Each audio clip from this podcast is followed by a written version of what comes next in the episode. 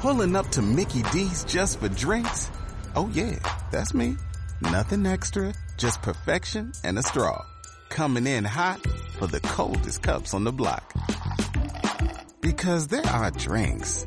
Then there are drinks from McDonald's. Mix things up with any size lemonade or sweet tea for $1.49. Perfect with our classic fries.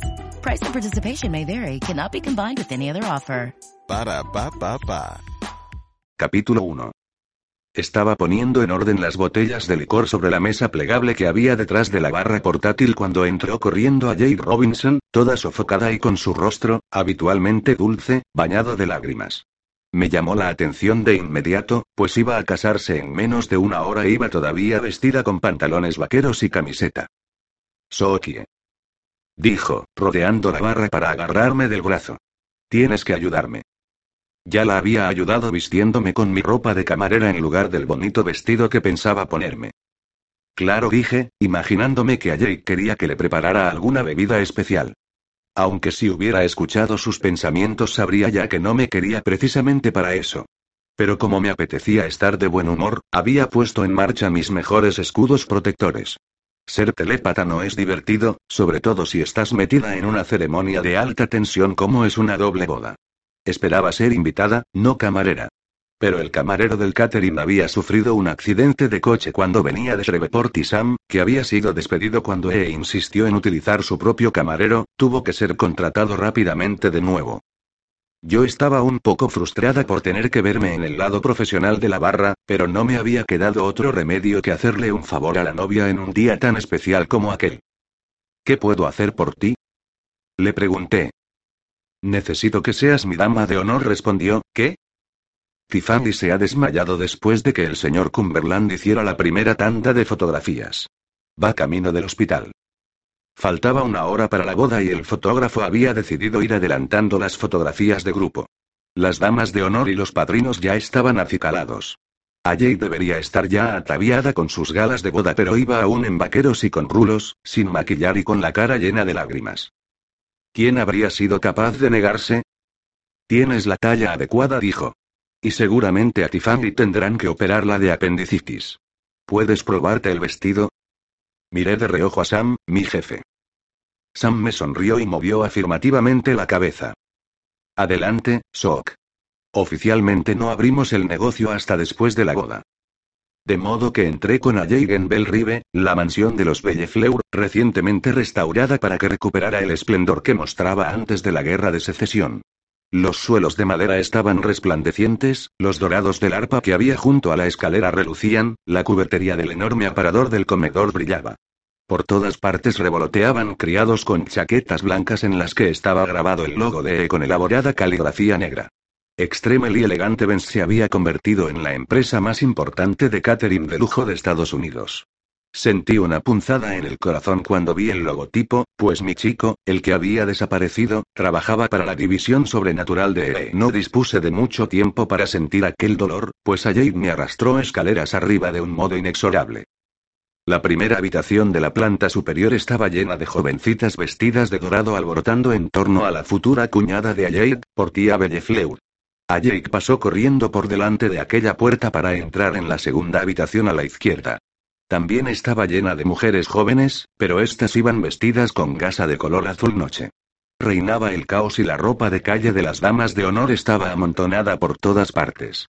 Junto a una de las paredes había un puesto de maquillaje y peluquería atendido por una mujer de aire estoico vestida con un blusón rosa, rulos en mano. Jake lanzó las presentaciones al aire como si fueran confeti. Chicas, os presento a Sookie Stakouse. Sookie, esta es mi hermana Fai, mi prima Kelly, mi mejor amiga Sara, mi otra mejor amiga Dana. Y aquí está el vestido. Es una 38. Me sorprendía que Jay hubiera tenido el aplomo necesario para despojar a Tiffany de su vestido de dama de honor antes de que se la llevaran al hospital. Me quedé en paños menores en cuestión de minutos. Me alegré de haberme puesto ropa interior bonita, pues no era momento de ser recatada. Qué violenta me habría sentido de haber llevado una de esas bragas de abuela con agujeros. El vestido estaba forrado, por lo que no necesitaba combinación, otro golpe de suerte. Había un par de medias sobrantes, que me puse enseguida, casi al mismo tiempo que me pasaba el vestido por la cabeza. A veces llevo una cuarenta de hecho, la mayoría de las veces, por lo que me tocó aguantar la respiración mientras Fay me subía la cremallera. Si no respiraba mucho, todo saldría bien. Súper. Exclamó feliz una de las otras mujeres Dana. Ahora los zapatos. Oh, Dios mío. Dije cuando los vi. Eran unos zapatos de tacón altísimo a juego con el azul noche del vestido. Introduje los pies en ellos, temiéndome ya la sensación de dolor. Kelly. Quizá abrochó las hebillas y me levanté. Todo el mundo contuvo la respiración cuando di un primer paso, luego otro. Me iban medio número pequeños. Un medio número muy importante. Podré aguantar la boda, dije, y todas aplaudieron. Vamos allá, entonces dijo Blusón Rosa, y me senté en su silla.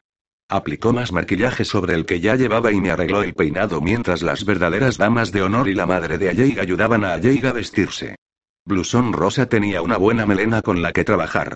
En los últimos tres años solo había ido cortándome las puntas y la llevaba casi por la cintura. La chica con la que compartía mi casa, Amelia, me había hecho unas mechas, que habían salido bien de verdad.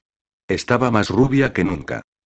Me examiné en el espejo de cuerpo entero y me pareció imposible que aquella transformación se hubiera llevado a cabo en solo 20 minutos. De camarera con camisa blanca con chorreras y pantalón negro a dama de honor con un vestido azul noche. Y 10 centímetros más alta, además. Oye, estaba estupenda. El color del vestido era ideal para mí, la falda tenía un ligero corte trapecio, las mangas cortas no me iban muy apretadas y el largo era el adecuado para no parecer una fulana. Con las tetas que tengo, el factor fulana se dispara al instante si no me ando con cuidado. Fui arrancada de la admiración hacia mi persona por la práctica Dana, que dijo, mira, aquí tienes el procedimiento a seguir. A partir de aquel momento me limité a escuchar y a sentir. Examiné el pequeño esquema. Asentí un poco más. Dana era una chica organizada. Si alguna vez decidiera invadir un pequeño país, querría tener a esa mujer de mi lado.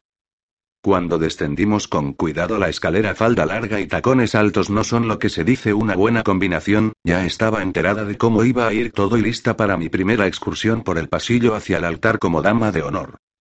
Es algo que la mayoría de chicas ha hecho ya un par de veces antes de los 26, pero Tara Tortón, la única amiga que tenía lo bastante íntima como para pedírmelo, había aprovechado para casarse cuando yo estaba fuera de la ciudad. El otro grupo de la boda estaba reunido abajo cuando llegamos. Los invitados de Portía irían por delante de los de Alley. Los dos novios y los padrinos tenían que estar ya fuera si todo iba según lo previsto, pues faltaban solo cinco minutos para el despegue. Portía Bellefleur y sus damas de honor eran en promedio siete años mayores que el destacamento de Alley. Portía era la hermana mayor de Andy Bellefleur, inspector de policía de Bon y prometido de Alley. El vestido de Portía era un poco desmesurado cubierto con tantas perlas, encaje y lentejuelas que me imaginé que debía de aguantarse solo, pero era el gran día de Portía y podía ponerse lo que le viniera realmente en cana. Las damas de honor de Portía iban de dorado. Los ramos de las novias eran iguales blanco, azul oscuro y amarillo. En coordinación con el azul oscuro de las damas de honor de Ayade, el resultado era precioso. La encargada de la planificación de la boda, una mujer nerviosa y delgada con una enorme mata de pelo oscuro rizado, contaba cabezas de forma casi inaudible. Cuando se sintió satisfecha viendo que todos los imprescindibles estaban presentes, abrió las puertas dobles que daban al gigantesco patio con paredes de ladrillo. Vimos la multitud sentada en sillas plegables de color blanco de espaldas a nosotras y dividida en dos secciones, con una alfombra roja separando los dos lados. Estaban de cara a la plataforma donde esperaba el sacerdote junto a un altar cubierto con una tela y con velas encendidas. A la derecha del sacerdote, esperaba el novio de Portía, Glenvick, de cara a la casa. Y, por lo tanto, a nosotras. Aunque se le veía muy, pero que muy nervioso, sonreía. Sus padrinos estaban ya en su puesto, flanqueándolo. Las damas de honor doradas de Portía salieron al patio, y una a una iniciaron su marcha por el pasillo a través del cuidado jardín. El aroma de las flores de la ceremonia endulzaba la noche. Y las rosas Belrive estaban en flor, aun siendo octubre. Finalmente, acompañada por un crescendo de música, Portía atravesó el patio hasta alcanzar el final de la alfombra. La coordinadora de la boda le seguía levantando, no sin cierto esfuerzo, la cola del vestido para que no se arrastrase por el suelo. A la orden de un ademán del sacerdote, todo el mundo se puso en pie y miró hacia atrás para contemplar la marcha triunfal de Portía. Llevaba años esperando aquello. Después de la llegada de Portía al altar, le llegó el turno a nuestro grupo. Antes de salir al patio, Jake nos dio un beso en la mejilla a cada una de nosotras cuando pasamos por delante de ella. Me lo dio incluso a mí, todo un detalle por su parte. La coordinadora de la boda nos hizo salir una a una y fuimos colocándonos delante de nuestro correspondiente testigo. El mío era un primo Bellefleur procedente de Monroe que se quedó sorprendido al verme a mí ocupando el lugar de Tiffany. Utilicé el paso lento que Dana me había indicado, sujetando entre mis manos entrelazadas el ramo inclinado en el ángulo deseado. Había estado observando como un halcón a las demás damas de honor. Quería hacerlo bien. Todas las caras estaban vueltas hacia mí y me puse tan nerviosa que me olvidé de levantar mis escudos mentales. Los pensamientos de la multitud vinieron corriendo hacia mí en una oleada de comunicación no deseada. Está preciosa. ¿Qué le habrá ocurrido a Tiffany? Caray, vaya percha. Daos prisa, necesito una copa. ¿Qué demonios hago yo aquí? Siempre consigue arrastrarme a todas las movidas de la parroquia. Me encantan las tartas de boda. Una fotógrafa se cruzó en mi camino y me hizo una fotografía. La conocía, era una hermosa mujer lobo llamada María Estrella Cooper. Era la ayudante de Al Cumberland, un conocido fotógrafo de Shreveport. Sonreía María Estrella y me hizo otra foto. Continué avanzando por la alfombra, manteniendo la sonrisa, y alejé de mí todo el alboroto que tenía en la cabeza. Al cabo de un momento me di cuenta de que entre la multitud había puntos negros, lo que indicaba la presencia de vampiros. Glenn había pedido que la boda se celebrara de noche para poder invitar a algunos de sus clientes vampiros más importantes. Portia tenía que quererle de verdad para haber accedido a sus deseos, pues no le gustaban en absoluto los chupadores de sangre. De hecho, le daban náuseas. A mí, en general, me gustaban los vampiros porque no podía acceder a su cerebro. Estar en su compañía me resultaba extrañamente apacible. De acuerdo, resultaba tenso en otros sentidos, pero al menos con ellos podía relajar el cerebro. Por fin llegué al lugar que me habían designado. Había observado que los asistentes de Portía y de Glenn se habían dispuesto en una V invertida, dejando un espacio delante para la pareja nupcial. Nuestro grupo estaba haciendo lo mismo. Lo he pillado, pensé, y suspiré aliviada. Mi trabajo estaba hecho, pues no ocupaba el puesto de primera dama de honor. Lo único que me quedaba por hacer era permanecer quietecita y dar la sensación de que prestaba atención, y estaba segura de poder hacerlo. La música se enfiló en un segundo crescendo y el sacerdote dio de nuevo la señal. Toda la gente se puso en pie y se volvió para mirar a la segunda novia. Ayeg empezó a desfilar lentamente hacia nosotras. Estaba radiante. Ayeg había elegido un vestido mucho más sencillo que el de Portía y se la veía muy joven y muy dulce. Era al menos cinco años menor que Andy, tal vez más. El padre de Ayade, tan bronceado y en forma como su esposa, dio un paso al frente para coger a su hija del brazo cuando ésta llegó delante de él. Como Portia había desfilado sola por el pasillo, su padre había muerto mucho tiempo atrás, se decidió que Ayade lo hiciera también. Cuando me harté de la sonrisa de Ayade, eché un vistazo a la gente que se había vuelto para ver avanzar a la novia. Había muchas caras conocidas maestros de la escuela elemental donde Jay daba clases, miembros del departamento de policía donde trabajaba Andy, los amigos de la anciana señora Caroline Bellefleur que seguían vivos y tambaleándose, los abogados compañeros de Portía y otra gente del mundo judicial, y los clientes de Glenvick y otros contables. Estaban ocupadas prácticamente todas las sillas. Se veían algunas caras negras, y algunas caras morenas, pero la mayoría de los invitados a la boda eran personas de raza blanca y de clase media. Las caras más pálidas eran las de los vampiros, naturalmente. A uno de ellos lo conocía bien. Bill Compton, mi vecino y antiguo amante, estaba sentado hacia la mitad, vestido de smoking y muy guapo. A Bill le sentaba bien cualquier cosa que se pusiera encima. A su lado estaba sentada su novia humana, Sela Pundrey, agente de la propiedad inmobiliaria de Clarice.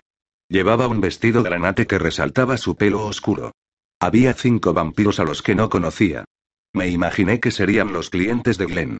Aunque Glenn no lo sabía, había otros invitados que eran más y menos que humanos. Mi jefe, Sam, era un cambiante excepcional capaz de transformarse en cualquier animal. El fotógrafo era un hombre lobo, igual que su ayudante. Para los invitados normales. A la boda era un afroamericano con buen cuerpo, más bien bajito, que iba vestido con un buen traje y llevaba una cámara enorme. Pero al se convertía en lobo las noches de luna llena, igual que María Estrella.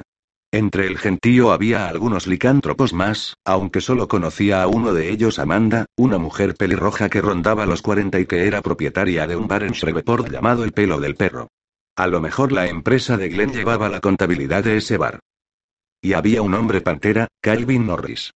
Me alegró ver que Calvin había venido acompañado, aunque la sensación desapareció cuando la identifiqué como Tanya Grissom. Mierda. ¿Qué hacía de nuevo en la ciudad? ¿Y por qué estaba Calvin en la lista de invitados? Me caía bien, pero no lograba entender su relación con los novios. Mientras yo me dedicaba a examinar la multitud en busca de rostros familiares, a Jake se había colocado ya en su puesto junto a Andy y los testigos y las damas de honor tenían que volverse para escuchar la ceremonia. Ya que no tenía una gran implicación emocional en el acto, me descubrí divagando mientras el padre Kenton Littrell, el sacerdote episcopal que solía acudir a la iglesia de Bon dos veces por semana, seguía con la ceremonia. Las luces que habían encendido para iluminar el jardín se reflejaban en las gafas del padre Littrell y restaban color a su rostro. Parecía casi un vampiro. Todo avanzó según el plan habitual. Chico, era una suerte que estuviera acostumbrada a estar de pie en el bar, pues la misa suponía mucho rato sin sentarse, y además con tacones. Casi nunca los llevo, y mucho menos de 10 centímetros. Se me haría raro midiendo un metro setenta y cinco. Intenté no cambiar de posición armándome de paciencia. Glenn estaba poniéndole el anillo a Portía y ella estaba casi guapa cuando miró sus manos unidas. Nunca había sido de mis personas favoritas ni yo de ella, pero le deseaba lo mejor. Glenn era huesudo, tenía el pelo castaño con entradas y llevaba gafas de cristales gruesos. Si llamaras a una agencia de casting y pidieras un personaje tipo contable, te enviarían a Glenn. Pero por su cerebro sabía que quería a Portía, y que ella le quería a él. Cambié levemente de posición, colocando el peso de mi cuerpo sobre mi pierna derecha. Entonces el padre Littrell inició de nuevo el proceso con Ajay y Andy. Mantuve la sonrisa en la cara, ningún problema en este sentido. Es lo que hacía todo el tiempo que pasaba en el bar. Y fui testigo de cómo Jake se convertía en la señora de Andrew Bellefleur. Estaba de suerte. Las bodas por el rito episcopal pueden ser largas, pero las dos parejas habían optado por el formato de ceremonia más breve. La música sonó por fin con notas triunfantes y los recién casados partieron hacia la casa. El cortejo nupcial los siguió en orden inverso. Avancé por el pasillo sintiéndome sinceramente feliz y un poquitín orgullosa. Había ayudado a Jake cuando lo había necesitado. Y muy pronto podría quitarme aquellos zapatos. Me llamó la atención Bill, que sentado en su asiento se llevó en silencio la mano al corazón. Fue un gesto romántico y totalmente inesperado y me ablandé por un instante. A punto estuve de sonreírle, aunque se la estaba a su lado. Justo a tiempo recordé que Bill era un canalla y un cabrón y seguía avanzando lastimeramente. Sam estaba de pie un par de metros más allá de la última hilera de sillas, vestido con una camisa de etiqueta como la que yo llevaba antes y pantalones negros de traje. Relajado y cómodo, así era Sam. En su imagen encajaba incluso su alborotado halo de cabello rubio cobrizo. Le lancé una sonrisa sincera, y él me la devolvió. Me hizo una señal de aprobación levantando el dedo pulgar y, pese a lo complicado que es leer el cerebro de los cambiantes, adiviné que aprobaba tanto mi aspecto como mi comportamiento. Sus brillantes ojos azules no me abandonaron ni un momento. Hace cinco años que es mi jefe y nos hemos llevado estupendamente bien la mayoría de ese tiempo. Se enfadó mucho cuando empecé a salir con un vampiro, pero lo superó. Tenía que ponerme a trabajar, y enseguida. Me puse a la altura de Dana. ¿Cuándo podremos cambiarnos? Le pregunté. Oh, aún tenemos que hacer las fotografías, respondió alegremente Dana. Su marido se había reunido también con ella y estaba abrazándola. Él llevaba en el regazo a su bebé, una cosita menuda vestida de imparcial color amarillo. Me imagino que no me necesitaréis para eso, dije. Hicisteis muchas fotografías antes, ¿verdad? ¿Antes de qué? ¿Cómo se llame se pusiera enfermo? Tiffany. Sí, pero habrá más. Tenía serias dudas de que la familia me quisiera presente en ellas, aunque mi ausencia desequilibraría la simetría en las fotografías de grupo. Encontré a Al Cumberland. Sí dijo, fotografiando a las damas de honor y a los padrinos, que no dejaban de sonreír. Necesito hacer algunas fotos más. Tienes que seguir con el vestido. Mierda dije, porque me dolían los pies. Mira, Sookie, lo único que puedo hacer es fotografiar a tu grupo en primer lugar. Andy, a Jade. Perdón. Señora Bellefleur. Si queréis venir por aquí, empezaremos con vuestras fotografías. Por tía Bellefleur Vic se quedó un poco perpleja al ver que su grupo no era el primero, pero tenía gente de sobra a la que saludar para exasperarse en serio.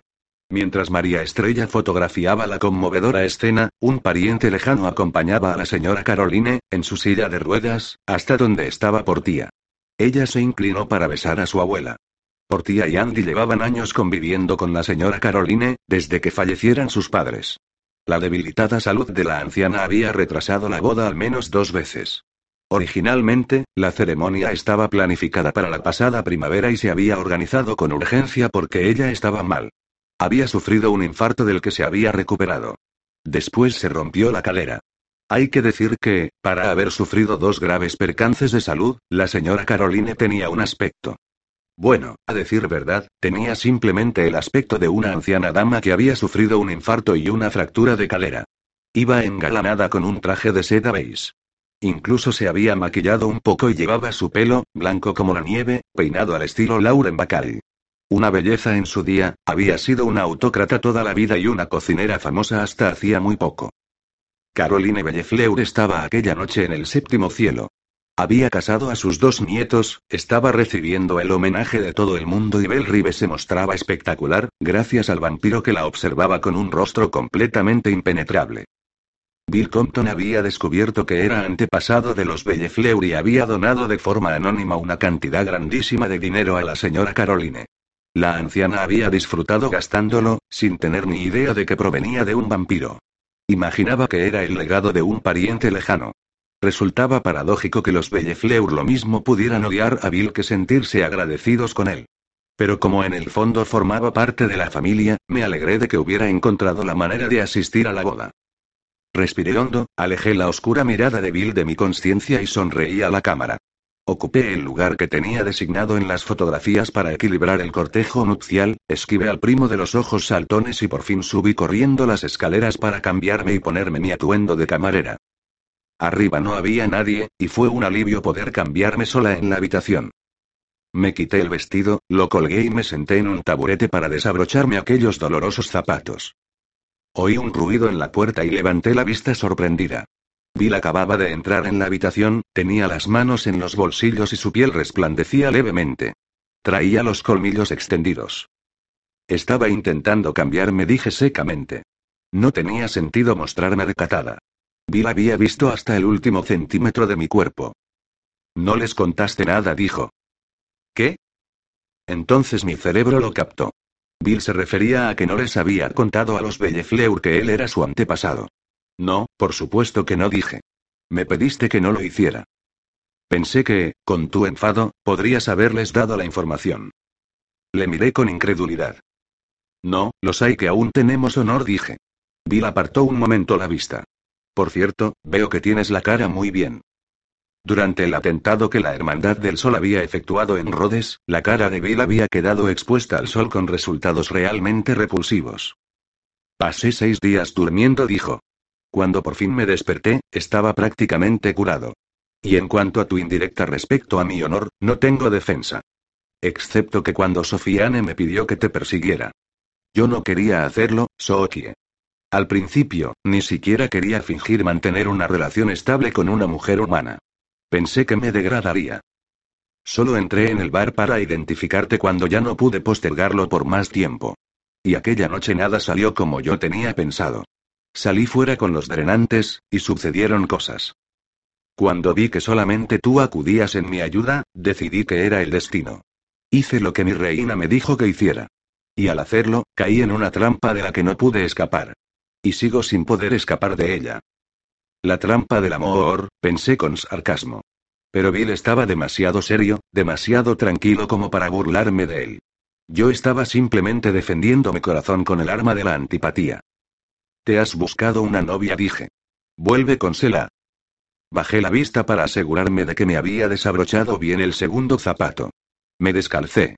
Cuando levanté de nuevo la vista, los oscuros ojos de Bill estaban clavados en mí. Daría cualquier cosa por yacer otra vez contigo, dijo. Me quedé helada, con las manos paralizadas a medio retirar la media de mi pierna izquierda. Veamos, lo que acababa de decir me había sorprendido a muchos niveles. En primer lugar, por la expresión bíblica yacer. En segundo lugar, porque me considerara una compañera de cama tan memorable. A lo mejor resultaba que solo se acordaba de las vírgenes.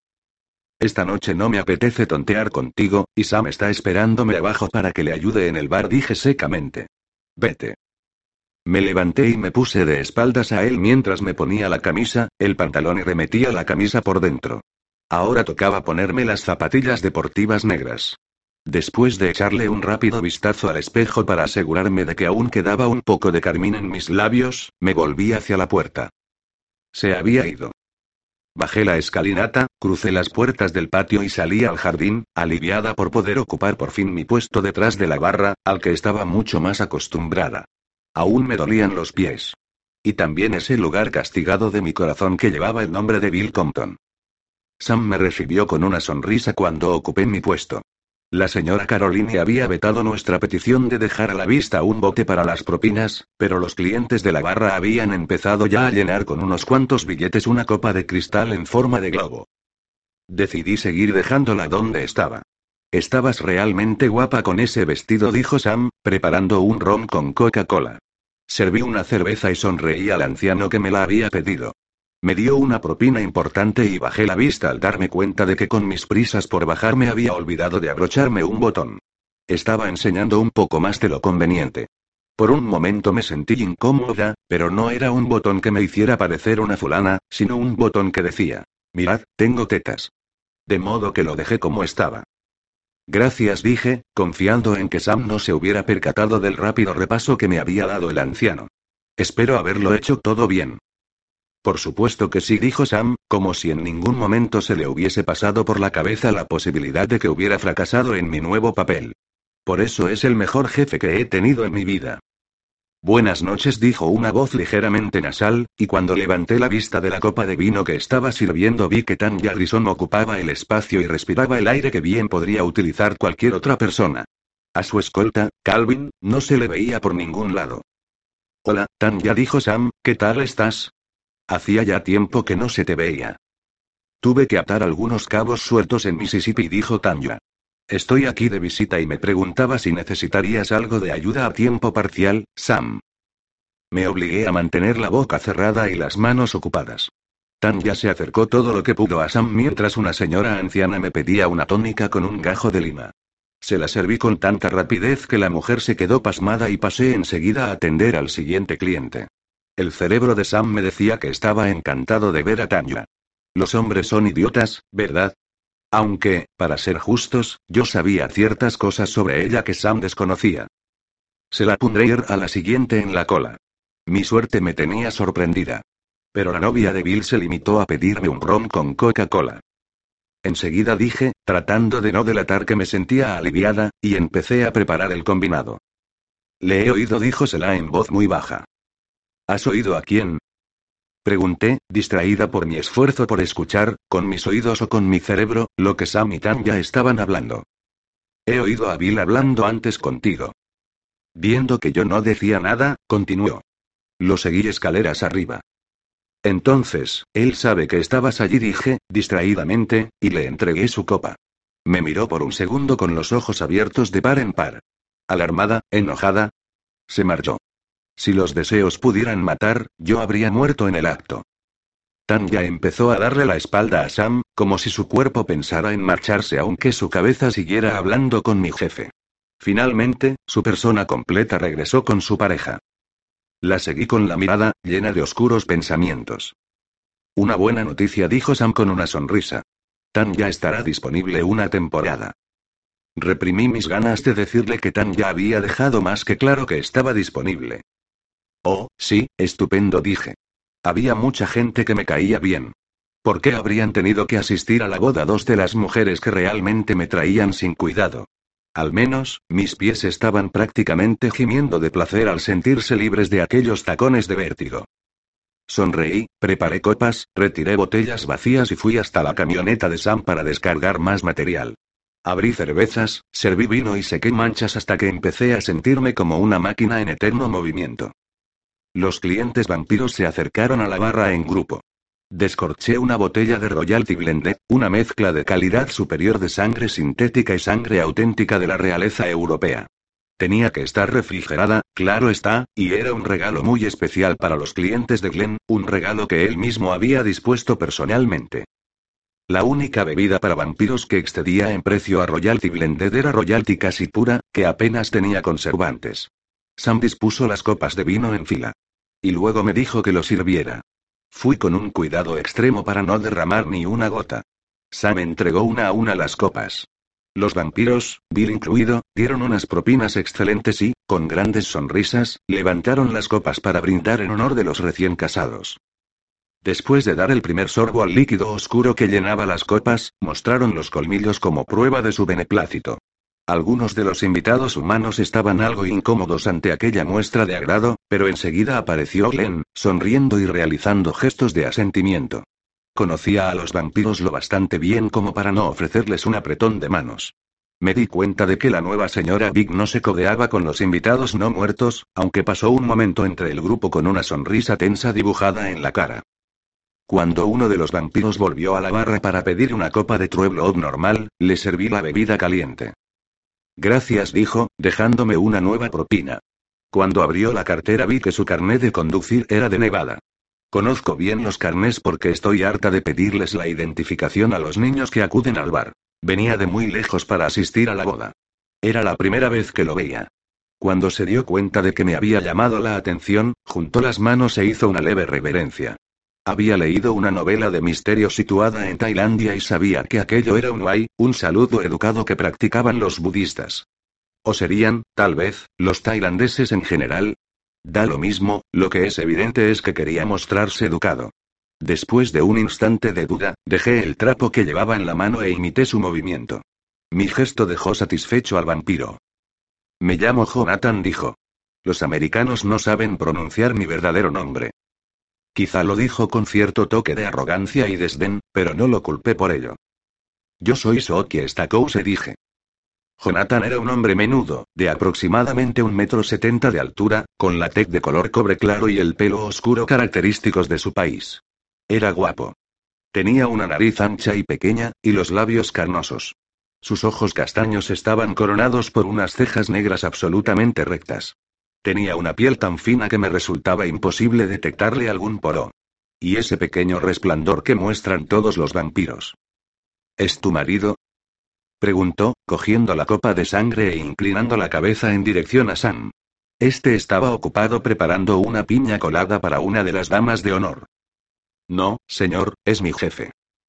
Justo entonces, apareció Terry Bellefleur, primo segundo de Portía y de Andy, para pedir otra cerveza. Le tenía mucho cariño a Terry, pero era mal bebedor y pensé que iba camino precisamente de eso. Pese a que el veterano de Vietnam quería quedarse a charlar sobre la política del presidente en la guerra actual, le acompañé hasta donde estaba otro familiar, un primo lejano de Batón Roje, y le pedí que vigilara a Terry y no le dejara conducir su camioneta. El vampiro Jonathan no me quitó los ojos de encima en todo aquel rato, no sabía por qué. Pero no observé nada agresivo o lujurioso en su postura o comportamiento, y tenía los colmillos retraídos. Me pareció correcto no hacerle más caso y seguir con mi trabajo. Si Jonathan quería hablar conmigo por algún motivo, ya lo averiguaría tarde o temprano. Y si era tarde, no pasaba nada. Fui a la camioneta de Sam a buscar una caja de Coca-Cola y me llamó la atención un hombre que estaba solo bajo la sombra de un gigantesco roble que había en la parte oeste del jardín. Era alto, delgado e iba impecablemente vestido con un traje que parecía carísimo. El hombre avanzó un poco hacia mí y le vi la cara. Me di cuenta de que también estaba mirándome. Lo primero que pensé fue que se trataba de una criatura encantadora, no de un hombre. Fuera lo que fuera, no era precisamente humano.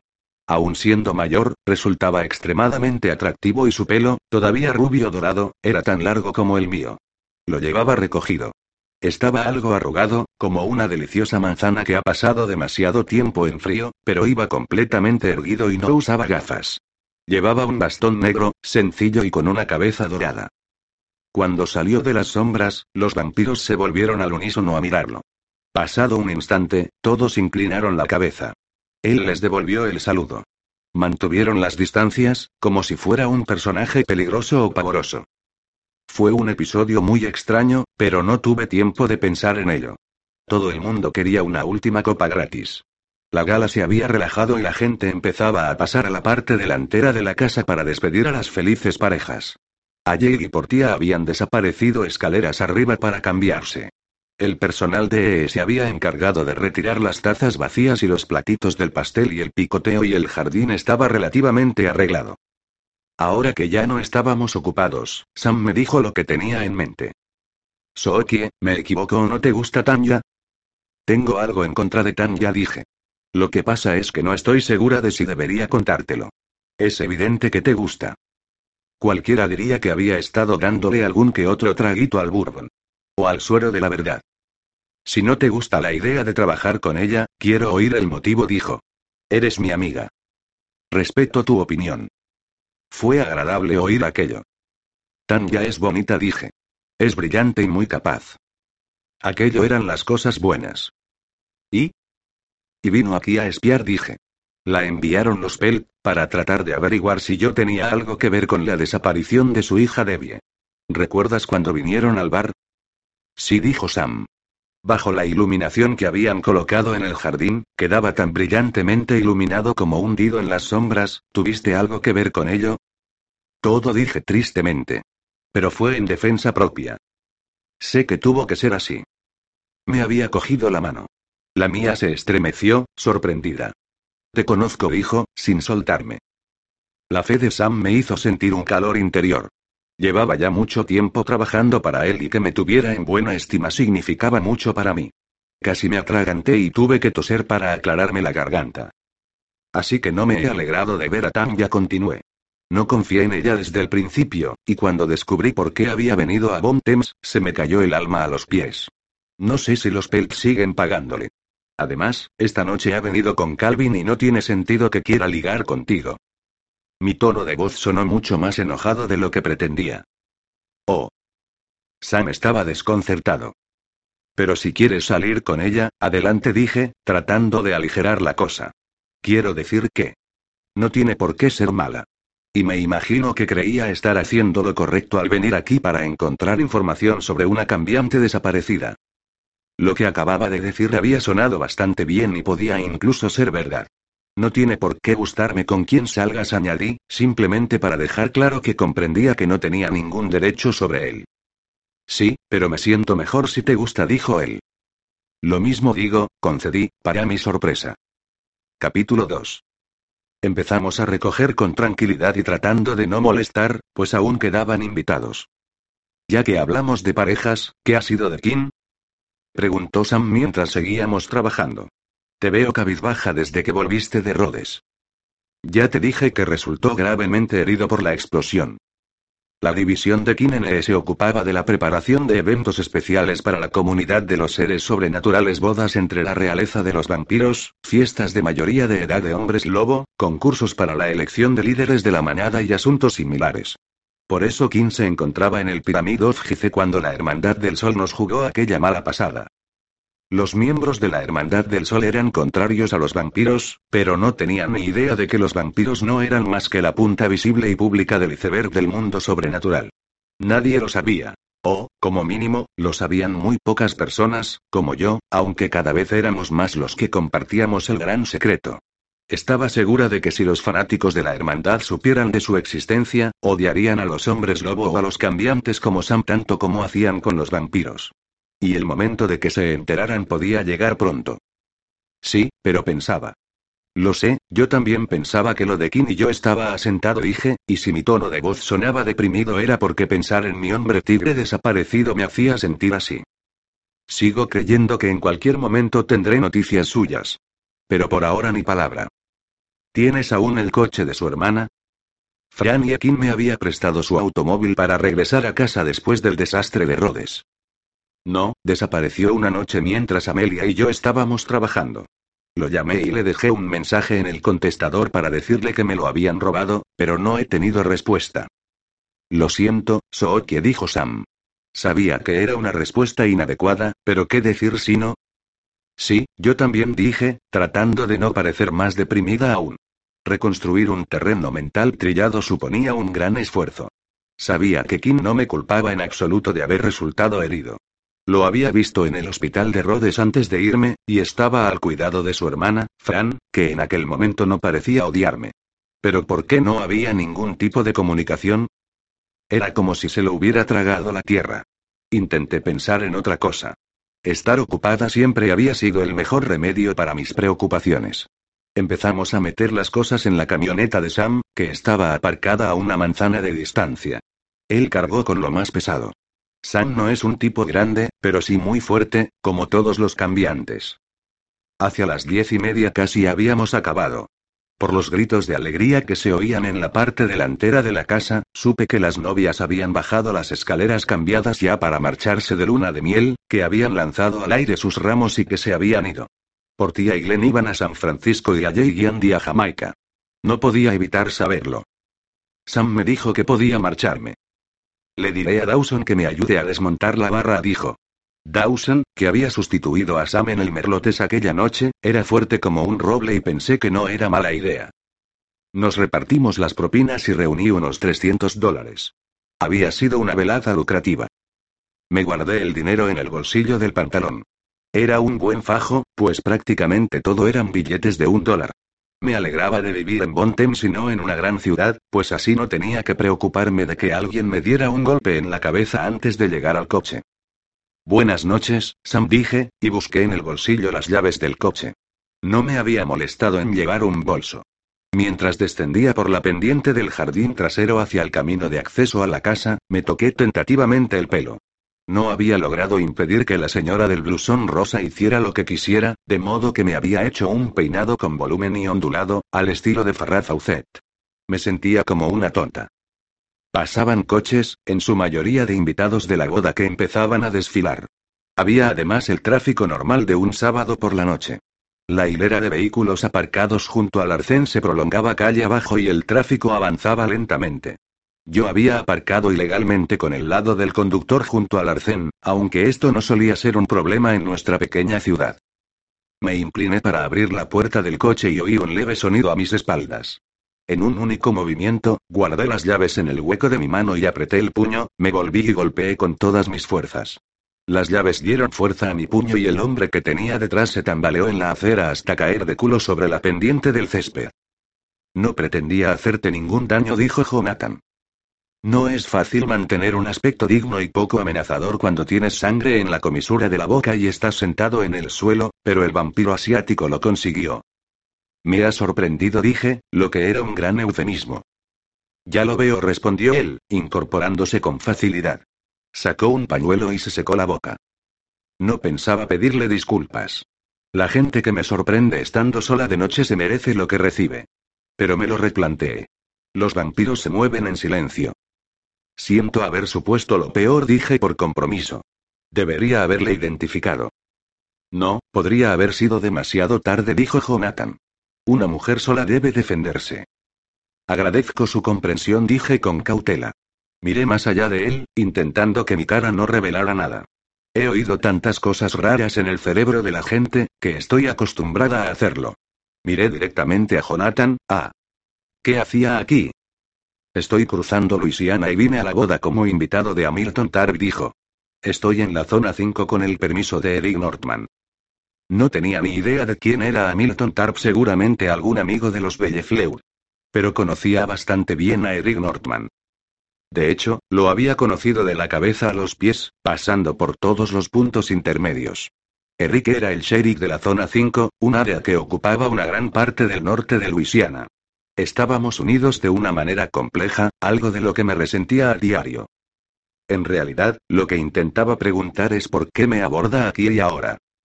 Me quedé a la espera, sin soltar todavía las llaves. Decidí mirarle a los ojos. Incluso los vampiros son vulnerables en este sentido. Sentía curiosidad, dijo por fin Jonathan. Tenía los brazos cruzados. Aquel vampiro empezaba a no gustarme en absoluto. ¿Por qué?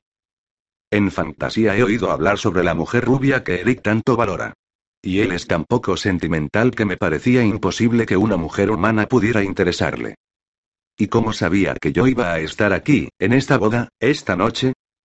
Parpadeó. Vi que no esperaba que insistiese tanto con mis preguntas. Confiaba en poder apaciguarme, tal vez en estos momentos intentaba coaccionarme con su atractivo. Pero esas tretas no funcionaban conmigo. La joven que trabaja para Eric, su hija Pam, lo mencionó. Mentira cochina, pensé. Llevaba un par de semanas sin hablar con Pam y nuestra última conversación no había sido precisamente una típica de chicas sobre mi agenda social y laboral.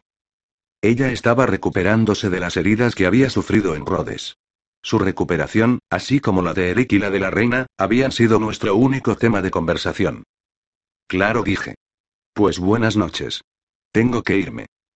Abrí la puerta y entré con cuidado en el coche, intentando no apartar la vista de Jonathan en ningún momento para estar preparada en el caso de que se produjera algún movimiento repentino. Él permaneció inmóvil como una estatua e inclinó la cabeza hacia mí después de que pusiera el coche en marcha y arrancara. Me até el cinturón en cuanto encontré una señal de stop. No había querido sujetarme mientras lo tuviera cerca. Cerré las puertas del coche y miré a mi alrededor. No hay vampiros a la vista, pensé. Esto es muy, pero que muy extraño. Tendría que llamar a Eric y comentarle el incidente. ¿Y sabes cuál es la parte más extraña de todo esto? Que durante todo el rato, el anciano de largo pelo rubio había permanecido escondido entre las sombras detrás del vampiro. Nuestras miradas incluso se habían encontrado en una ocasión. Su hermoso rostro resultaba ilegible. Sabía que él no quería que reconociese su presencia. No le había leído la mente, no podía hacerlo, pero lo sabía de todos modos. Y lo más extraño es que Jonathan no sabía que él estaba allí. Teniendo en cuenta el agudo sentido del olfato de los vampiros, la ignorancia de Jonathan resultaba simplemente extraordinaria. Seguía aún reflexionando sobre aquel raro episodio cuando giré hacia un Road y enfilé el largo camino entre los bosques que daba acceso a mi vieja casa. La parte principal del edificio había sido construida hacía más de 160 años, aunque poco quedaba ya en pie de la estructura original. Había habido añadidos, remodelaciones y el techo se había cambiado un montón de veces con el paso de las décadas. Empezó como una pequeña granja de dos habitaciones y ahora era mucho más grande, aunque seguía siendo sencilla. Aquella noche, la casa tenía un aspecto tranquilo bajo el resplandor de la luz exterior de seguridad que Amelia Broadway, mi compañera de casa, había dejado encendida. El coche de Amelia estaba aparcado en la parte de atrás y aparqué el mío a su lado. Saqué las llaves por si acaso ella había subido ya a dormir. Había dejado la puerta mosquitera sin el pestillo corrido y yo lo cerré a mis espaldas. Abrí la puerta trasera y volví a cerrarla con llave. Nos obsesionaba la seguridad, a Amelia y a mí, sobre todo por la noche. Me sorprendió ver que Amelia me esperaba sentada junto a la mesa de la cocina. Después de semanas de convivencia habíamos desarrollado una rutina y normalmente Amelia ya tenía que haber subido arriba a aquellas horas. Allí disponía de su propia televisión, su teléfono móvil y su ordenador portátil y, como se había sacado el carnet de la biblioteca, contaba con lectura de sobra. Además, tenía su trabajo con los hechizos, sobre el que nunca le preguntaba. Jamás. Amelia es bruja. ¿Qué tal ha ido? Me preguntó, removiendo el té como si tratara de crear un remolino diminuto. Pues bien, se han casado. Nadie se ha arrepentido en el último momento. Los clientes vampiros de Glenn se han comportado y la señora Caroline se ha mostrado amable con todo el mundo. Pero a mí me ha tocado sustituir a una de las damas de honor. Caray. Cuéntamelo. Y así lo hice. Nos reímos juntas un buen rato. Pensé en contarle a Amelia lo de aquel hombre tan guapo, pero no lo hice. ¿Qué podía decirle? ¿Que me miró? Pero lo que sí acabé contándole fue lo de ese tal Jonathan de Nevada. ¿Qué piensas que quería en realidad? Preguntó Amelia. No tengo ni idea. Me encogí de hombros. Tienes que descubrirlo. Sobre todo si nunca has oído hablar al que dice que es su anfitrión sobre este tipo. Voy a llamar a Eric. Si no esta noche, mañana. Es una pena que no comprases una copia de esa base de datos que Bill anda vendiendo. Ayer vi un anuncio de ella en Internet, en una página para vampiros. Podría parecer un repentino cambio de tema, pero la base de datos de Bill contenía imágenes y barra o biografías de todos los vampiros a los que había conseguido localizar por todo el mundo. Yo había oído hablar de unos cuantos de ellos. El pequeño CD de Bill estaba proporcionándole a su jefa, la reina, más dinero del que jamás me habría imaginado. Pero para adquirir una copia era necesario ser vampiro, y tenían métodos para verificarlo. Bien, dado que Bill cobra 500 dólares la unidad y hacerse pasar por vampiro comporta un grave peligro. Dije. Amelia agitó la mano. Eso es que merece la pena, dijo. Amelia es mucho más sofisticada que yo. Al menos en ciertas cosas. Se crió en Nueva Orleans y había pasado allí casi toda su vida. Ahora vivía conmigo porque había cometido un error gigantesco. Había tenido que abandonar Nueva Orleans después de que su inexperiencia provocara una catástrofe mágica. Tuvo suerte de marcharse cuando lo hizo, pues el Katrina llegó poco después. Desde que se produjo el huracán, su inquilino vivía en el apartamento del piso superior de la casa de Amelia. El apartamento de Amelia, en la planta baja, había sufrido daños. Ahora, no le cobraba nada a su inquilino, pues se ocupaba de supervisar las obras de reparación de la casa. Y en ese momento apareció por allí el motivo por el cual Amelia no regresaba de momento a Nueva Orleans. Bob entró en la cocina para decir hola, restregándose cariñosamente contra mis piernas. Hola, cariñito peludo, dije, cogiendo el gato de pelo largo blanco y negro, ¿cómo está mi preciosidad? Es una monada. Voy a vomitar, dijo Amelia. Pero sabía de sobra que cuando yo no estaba, ella también le hablaba a Bob de la misma manera. ¿Algún avance? Pregunté, separando la cabeza del pelaje de Bob. Aquella tarde Amelia lo había bañado.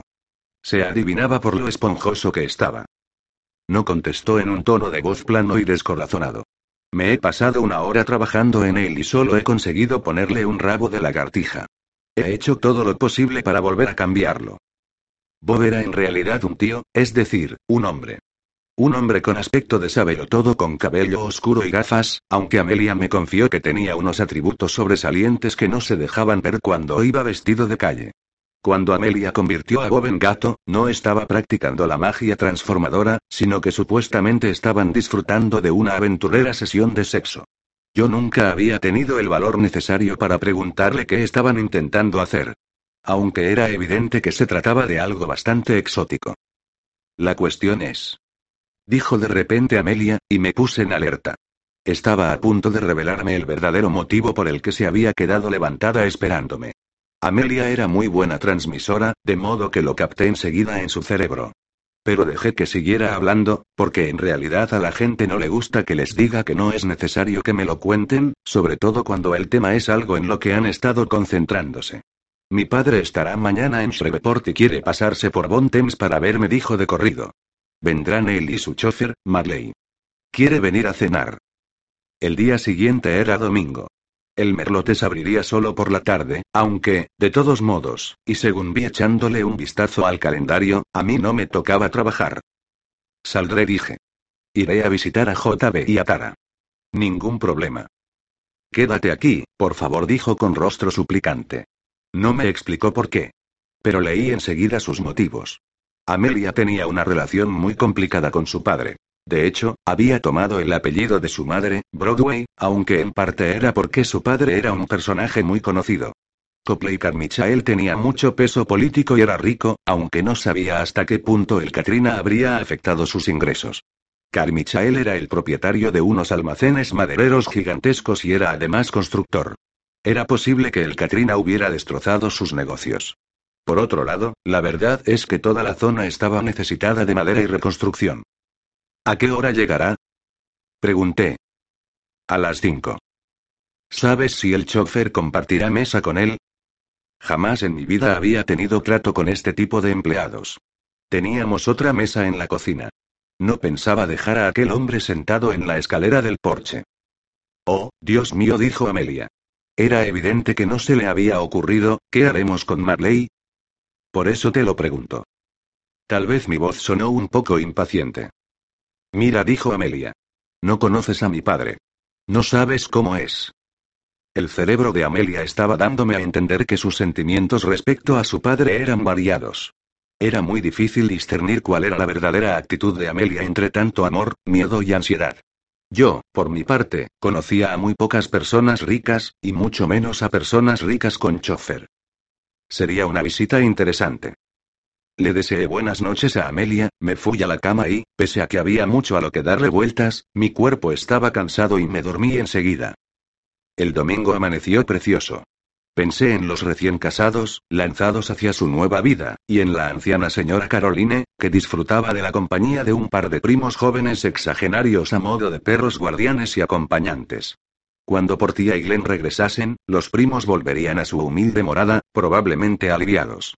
Allí y Andy se trasladarían a vivir a su casita. Me pregunté por Jonathan y el atractivo hombre maduro. Me recordé que por la noche tenía que llamar a Eric, cuando éste se hubiera levantado. Pensé en las inesperadas palabras de Bill. Por enésima vez, hice especulaciones sobre el silencio de Kim. Pero antes de que me diera tiempo a deprimirme, fui atrapada por el huracán Amelia. Hay muchas cosas que me gustan, que incluso adoro de Amelia. Es directa y entusiasta, y está llena de talento. Lo sabe todo sobre el mundo sobrenatural y sobre el lugar que yo ocupo en el mismo.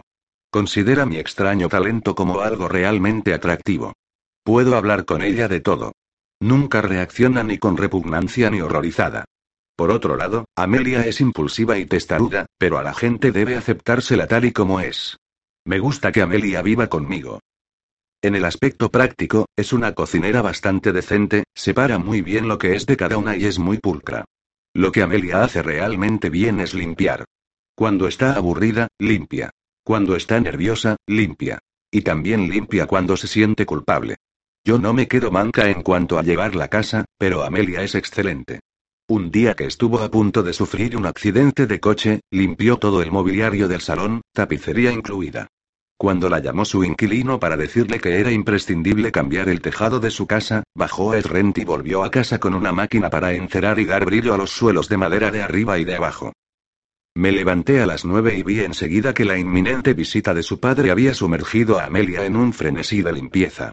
Cuando a las once menos cuarto me fui a la iglesia, Amelia estaba a cuatro patas en el baño del vestíbulo, una escena realmente anticuada teniendo en cuenta las diminutas baldosas octogonales en blanco y negro y la enorme bañera con patas. Pero gracias a mi hermano Jason, el lavabo era moderno. Era el baño que utilizaba Amelia, ya que arriba no había. Yo tenía uno pequeño en mi habitación, un añadido de la década de 1950. En mi casa podían verse las principales tendencias decorativas de las últimas décadas en un solo edificio. ¿De verdad crees que estaba sucio? Le dije desde el umbral de la puerta. Era una conversación con el trasero de Amelia. Amelia levantó la cabeza y se pasó por la frente la mano cubierta con el guante de goma para apartarse su corto cabello. No, no estaba mal, pero quiero que esté estupendo. Mi casa es una casa vieja, Amelia. No creo que pueda tener un aspecto estupendo. No tenía sentido que estuviese disculpándome por la antigüedad de la casa y su mobiliario. Era lo mejor que podía tener, y me encantaba. Es una casa antigua maravillosa, Sookie dijo acaloradamente Amelia. Pero necesito estar ocupada con algo. De acuerdo, dije. Me voy a la iglesia. Estaré de vuelta hacia las doce y media. ¿Puedes pasarte a hacer la compra al salir de la iglesia? La lista está sobre el mostrador de la cocina. Accedí, contenta de tener algo que hacer que me mantuviera lejos de casa por más tiempo. La mañana parecía más del mes de marzo del mes de marzo en el sur, claro está que de octubre. Cuando al llegar a la iglesia metodista salí del coche, levanté la cara para recibir el impacto de la suave brisa. El ambiente tenía un toque de invierno, un leve sabor a invierno. Las ventanas de la modesta iglesia estaban abiertas. Cuando nos pusimos a cantar, el coro de nuestras voces flotó por encima de la hierba y los árboles. Mientras el pastor predicaba, vi pasar volando unas cuantas hojas. Francamente, no siempre escucho el sermón. A veces, la hora que paso en la iglesia se convierte en un rato para pensar, un rato para reflexionar hacia dónde va mi vida. Pero, al menos, esos pensamientos están dentro de un contexto. Y cuando observas cómo caen las hojas de los árboles, el contexto se estrecha. Aquel día me dediqué a escuchar. El reverendo Collins habló sobre darle a Dios lo que es de Dios, igual que aquello de darle al César lo que es del César. Me pareció un sermón típico del 15 de abril y me sorprendí preguntándome si el reverendo Collins pagaría trimestralmente sus impuestos. Al cabo de un rato, sin embargo, comprendí que estaba hablando sobre las leyes que quebrantamos constantemente sin sentirnos culpables como superar el límite de velocidad, o poner una carta junto con los regalos de una caja que envías por correo sin pagar el franqueo adicional de dicha carta. Al salir de la iglesia sonreí al reverendo Collins. Cuando me ve, siempre parece preocupado. En el aparcamiento, saludé a Maxine Fortenberry y a su marido Ed. Maxine era grande y estupenda y Ed era tan tímido y callado que resultaba prácticamente invisible. Su hijo, Oit, era el mejor amigo de mi hermano Jason. Oit caminaba detrás de su madre. Iba vestido con un buen traje y se había peinado. Muy interesante. Dame un abrazo, cariño. Dijo Maxine, y por supuesto que lo hice. Maxine había sido buena amiga de mi abuela, aun siendo más de la edad que mi padre tendría en la actualidad. Sonreí a Ed y saludé a Oid con la mano. Estás muy guapo, le dije, y me sonrió. Me parece que nunca había visto a Oid sonreír de aquella manera y miré de reojo a Maxine. Estaba radiante. Oid está saliendo con Ollie, la de tu trabajo, dijo Maxine. Ella tiene un hijo pequeño, un tema en el que hay que pensar, pero a Oid siempre le han gustado los niños. No lo sabía, dije. La verdad es que últimamente estaba desconectada. Es estupendo, Oid. Oid es una chica encantadora. No estoy muy segura de que hubiese dicho lo mismo de haber tenido más tiempo para pensarlo, pero tal vez fue una suerte que no lo tuviera. Odie tenía muchas cosas positivas. Estaba absolutamente entregada a su hijo, Cody, era una persona fiel a sus amigos, trabajadora. Se había divorciado hacía ya varios años, de modo que no salía con Oid por despecho. Me pregunté si Ollie le habría contado a Oid que era Wicana. No, no lo había hecho. De haber sido así, Maxine no estaría tan risueña. Vamos a comer a Sitzler para conocerla, dijo, refiriéndose al restaurante especializado en carnes a la parrilla que había junto a la carretera interestatal. Oye no es de ir a la iglesia, pero estamos intentando animarla para que venga con nosotros y traiga con ella a Cody. Mejor nos vamos yendo o no llegaremos a tiempo. Bien hecho, Oit. Dije, dándole unos golpecitos en el brazo cuando pasó por mi lado. Me miró satisfecho. Todo el mundo se casaba o se enamoraba. Me sentía feliz por ellos. Feliz, feliz, feliz. Con una sonrisa dibujada en la cara, me dirigí a Piggly Wiggly. Busqué la lista de Amelia en el bolso. Era larga y estaba segura de que aún se le habrían ocurrido más cosas. La llamé por el teléfono móvil y, efectivamente, ya había pensado en un par de artículos más que añadir, de modo que pasé un buen rato en la tienda. Cargada con bolsas de plástico, subí las escaleras del porche trasero. Amelia salió corriendo hacia el coche para coger las demás bolsas. ¿Dónde estabas? Me preguntó, como si me hubiera estado esperando con impaciencia. Miré el reloj. Salí de la iglesia y fui a comprar, dije a la defensiva. Es solo la una. Amelia me adelantó, cargadísima. Movió la cabeza con exasperación, emitiendo un sonido que solo puede describirse como urr. El resto de la tarde transcurrió igual, como si Amelia estuviera preparándose para la cita de su vida. No soy mala cocinera, pero Amelia únicamente me dejó realizar las tareas más sencillas durante la preparación de la cena. Me tocó cortar cebollas y tomates. Ah, sí, y me dejó lavar los platos que íbamos a utilizar. Siempre me había preguntado si Amelia sería capaz de lavar los platos como las hadas madrinas de la bella durmiente, pero se limitó a resoplar cuando saqué el tema a relucir. La casa estaba limpia como una patena, y aunque intenté no darle importancia, me di cuenta de que Amelia le había dado un repaso incluso al suelo de mi habitación. Como norma, nunca invadimos el territorio de la otra. Siento haber entrado en tu habitación, dijo Amelia de repente, y me sobresaltó, a mí, que era la telepata. Amelia me había derrotado en mi propio terreno. Fue uno de esos impulsos locos que me dan. Estaba pasando el aspirador y pensé en hacerlo también en tu habitación. Y antes de darme cuenta, ya lo había hecho. Te he dejado las zapatillas debajo de la cama. De acuerdo, dije, tratando de mantener un tono de voz neutro. Oye, que lo siento. Moví afirmativamente la cabeza y continué secando los platos y amontonándolos. El menú decidido por Amelia consistía en ensalada verde variada con tomates y zanahoria rallada, lasaña, pan de ajo caliente y verduras al vapor. No tengo ni idea de cómo se preparan las verduras al vapor, pero había dispuesto todo el material en crudo calabacines, pimientos, champiñones y coliflor. A última hora de la tarde, fui considerada capaz de remover la ensalada y de poner el mantel, el ramito de flores y los platos en la mesa para cuatro personas. Me ofrecí para llevarme al señor Marley al salón conmigo, y comer en bandejas mientras veíamos la televisión, pero debió de ser como si me hubiera ofrecido a lavarle los pies, a juzgar por lo horrorizada que se quedó Amelia. No, tú te quedarás conmigo, dijo. Bien, pero tú tendrás que hablar con tu padre, dije. En algún momento, tendré que dejaros solos. Respiró hondo y soltó el aire. De acuerdo, soy una mujer adulta, murmuró. Y asustadiza como un gato, dije. Aún no lo conoces. A las cuatro y cuarto Amelia subió a su habitación para prepararse. Yo estaba sentada en el salón leyendo un libro de la biblioteca cuando oí un coche avanzar por la gravilla del camino de acceso. Miré el reloj de la repisa de la chimenea. Eran las 4.48. Grité por el hueco de la escalera y me quedé mirando por la ventana. Empezaba a oscurecer, pero como no habíamos cambiado aún de hora, me resultó fácil ver el Lincoln Town Car aparcado delante de casa. Del asiento del conductor salió un hombre de pelo corto y oscuro, vestido de traje. Debía de ser Marley. Para mi frustración, no llevaba la típica gorra de chofer. Abrió la puerta trasera.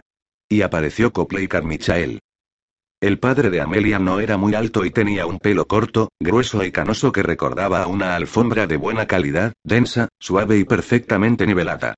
Estaba muy moreno y sus cejas seguían siendo oscuras. No llevaba gafas. No tenía labios. Bueno, claro está, todo el mundo tiene labios, pero los suyos eran increíblemente finos, dando a su boca el aspecto de una trampa. El señor Carmichael miró a su alrededor como si estuviera realizando una valoración fiscal. Oí a Amelia bajar las escaleras detrás de mí. Yo seguía observando cómo aquel hombre realizaba su inspección. Marley, el chofer, estaba de frente a la casa. Vio mi cara en la ventana. Podría decirse que Marley es nuevo, dijo Amelia. Solo lleva dos años con mi padre. ¿Y tu padre siempre ha tenido chofer? Sí. Marley es además guardaespaldas, dijo Amelia sin darle importancia, como si todos los padres llevaran escolta. Caminaban ya por el camino de gravilla, sin siquiera mirar su pulcro remate de acebo. Subieron los peldaños de madera. Llegaron al porche delantero. Llamaron. Pensé en todas las criaturas espeluznantes que habían estado en mi casa, hombres lobo, cambiantes, vampiros, incluso un par de demonios. ¿Por qué preocuparme por aquel hombre? Enderecé la espalda, enfrié mi ansioso cerebro y me dirigí a la puerta, aunque Amelia casi me empuja hasta ella. Al fin y al cabo, era mi casa.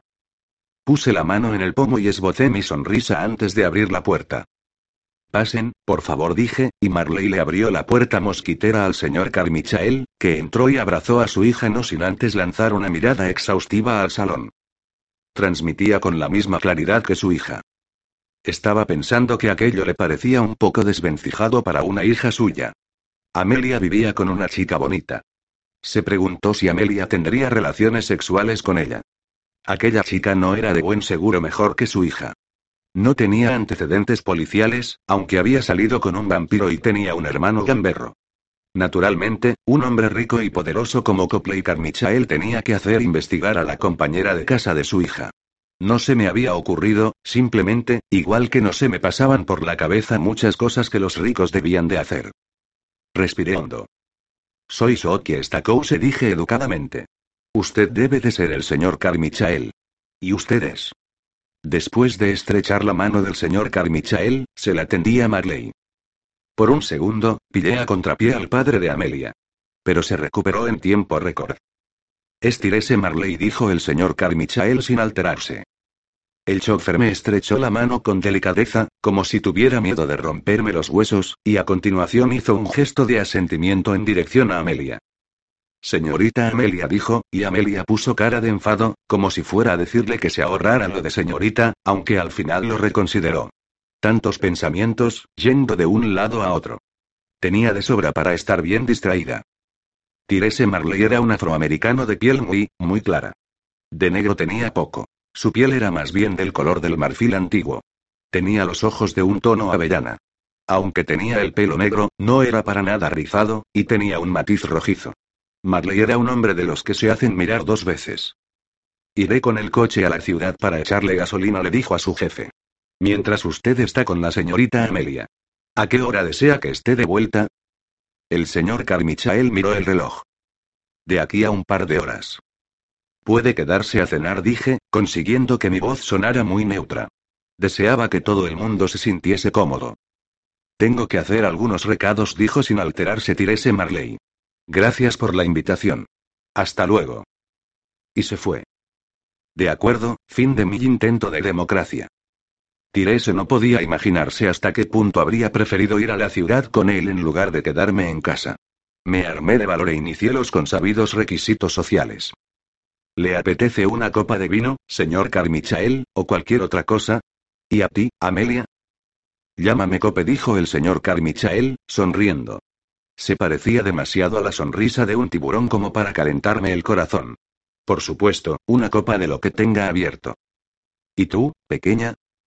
Un poco de blanco, dijo Amelia, y mientras me dirigía a la cocina oí que le decía a su padre que tomara asiento. Serví el vino y lo coloqué en la bandeja junto con nuestros entrantes crackers, queso brie caliente para untar y mermelada de albaricoque mezclada con chile. Teníamos unos cuchillitos muy monos que quedaban estupendos en la bandeja y Amelia había comprado servilletas de cóctel para las bebidas. Cope tenía apetito y disfrutó con el brie. Probó el vino, que era de una marca de Arkansas, e hizo un educado gesto de aprobación. Bueno, al menos no lo escupió. Yo apenas bebo y no soy para nada una experta en vinos. De hecho, no soy una experta en nada. Pero disfruté de aquel vino, sorbito a sorbito. Amelia, cuéntame a qué te dedicas mientras esperas a que te arreglen la casa, dijo Cope, una forma de iniciar una conversación que me pareció razonable. Iba a decirle que, para empezar, no se dedicaba a enrollarse conmigo, pero me pareció que quizá resultaría demasiado directo. Me esforcé por no leerle los pensamientos, pero, lo juro, con él y su hija en la misma estancia, era como estar escuchando las noticias de la tele. He estado haciendo un trabajo de archivo para un agente de seguros de la ciudad. Y trabajo a tiempo parcial en el bar Merlotes, dijo Amelia. Sirvo copas y pollo frito de vez en cuando. ¿Te resulta interesante trabajar en un bar? Cope no lo dijo con sarcasmo, tengo que admitirlo. Estaba segura, sin embargo, de que también había investigado a Sam. No está mal, dijo Amelia con una leve sonrisa. Veía a Amelia muy comedida, de modo que examiné su cerebro y vi que estaba esforzándose en seguir el tono coloquial de la conversación. Me dan buenas propinas. Su padre asintió, ¿y usted, señorita Stacose? Me preguntó con educación Cope. Lo sabía todo sobre mí, excepto el tono de laca de uñas que utilizaba, y estaba segura de que lo añadiría con gusto a mi ficha de poder hacerlo. Trabajo a tiempo completo en el Merlotes, dije, como si él no lo supiera. Llevo años allí, ¿tiene familia en la zona? Oh, sí, somos de aquí de toda la vida, dije. Vamos, siempre y cuando pueda decirse que los americanos somos de aquí de toda la vida. Pero la familia ha ido menguando. Ahora solo quedamos mi hermano y yo. ¿Un hermano mayor? ¿Menor? Mayor respondí. Casado, hace muy poco. Así que es probable que pronto haya pequeños estacos, se dijo, tratando de transmitir que aquello era bueno. Moví afirmativamente la cabeza como si la posibilidad también me complaciera. No me gustaba mucho la esposa de mi hermano y veía muy probable que los niños que pudieran tener fueran malísimos. De hecho, ya había uno en camino, siempre y cuando Cristal no volviera a sufrir un aborto. Mi hermano era un hombre pantera por mordisco, no por nacimiento y su esposa era una mujer pantera pura, es decir, por nacimiento. Criarse en la pequeña comunidad de seres pantera de Oxford no era cosa fácil, y sería más complicado si cabe para los niños que no fuesen cambiantes puros. ¿Te sirvo un poco más de vino, papá? Amelia se levantó de su asiento como un tiro y corrió hacia la cocina con la copa de vino medio vacía. Bien, tiempo a solas con el padre de Amelia.